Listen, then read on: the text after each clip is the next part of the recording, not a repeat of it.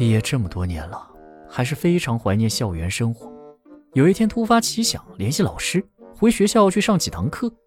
上了几天课之后，感觉太棒了，于是给学校送了一面锦旗，感谢母校治好了我的失眠。欢迎光临，请讲段子。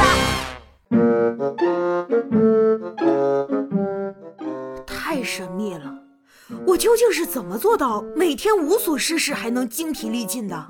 我简直就是能量守恒定律的漏网之鱼吧！唉，你说别的女生怎么都那么瘦啊？哎，你也别伤心呐，至少你比他们寿命长。为啥？没看咱们工厂门口写的“质量等于生命”吗？你有本事别跑，等我用一身的质量压死你！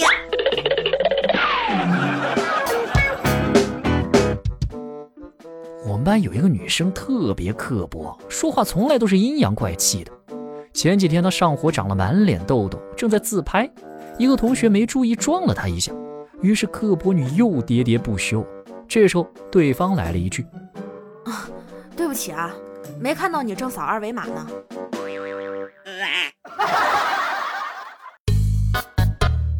正在写作业的儿子问我“颓废”的“颓”怎么写，我当时有点懵住了。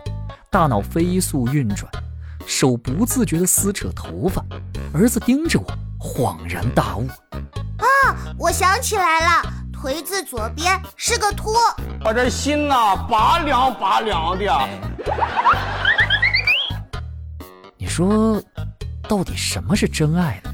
打个比方吧，就像常听我们节目的女孩子，什么段子没听过呀？如果这时候有男生给她讲个段子，她还能笑得出来，那绝对是真爱。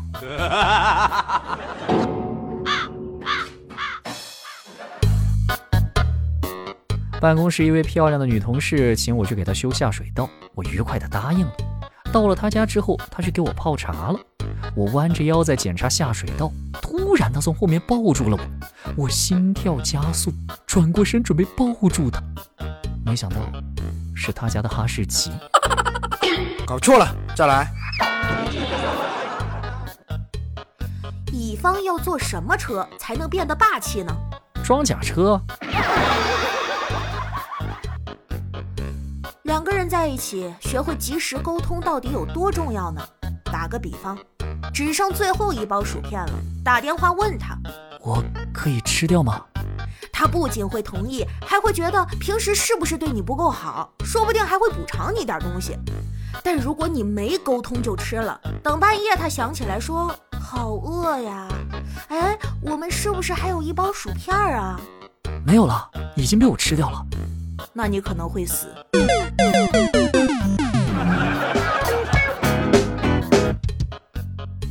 上学的时候，一家人去吃海鲜，我担忧地问我妈。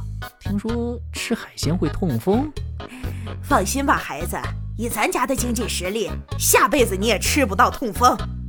你大爷！哎，我这工作也十来年了，存款也是七位数，卡上一百三十四块六毛五，包里还有二十块钱，刚好七位。我信你个鬼！忽悠，接着忽悠。老婆不喜欢家里的画眉鸟，所以平时鸟笼挂在阳台上。她不在家时，我就拿进屋里逗一下。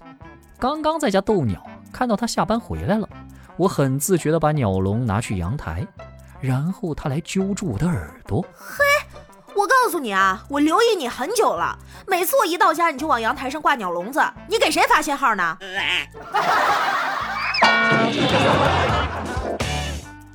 单位新来一个女孩，打扮简单淳朴，每天都只是化淡妆。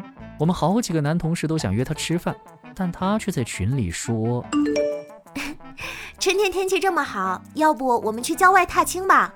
果然是个超凡脱俗的好女孩啊！周末我们一伙男同事陪她一块去郊外踏青，顺便去一片玉米地里帮她父母拔了一天的杂草。今天我们班主任发现了一个手机，大声询问是谁的，没有人敢说，然后他就把手机摔了。后来发现是生物老师的。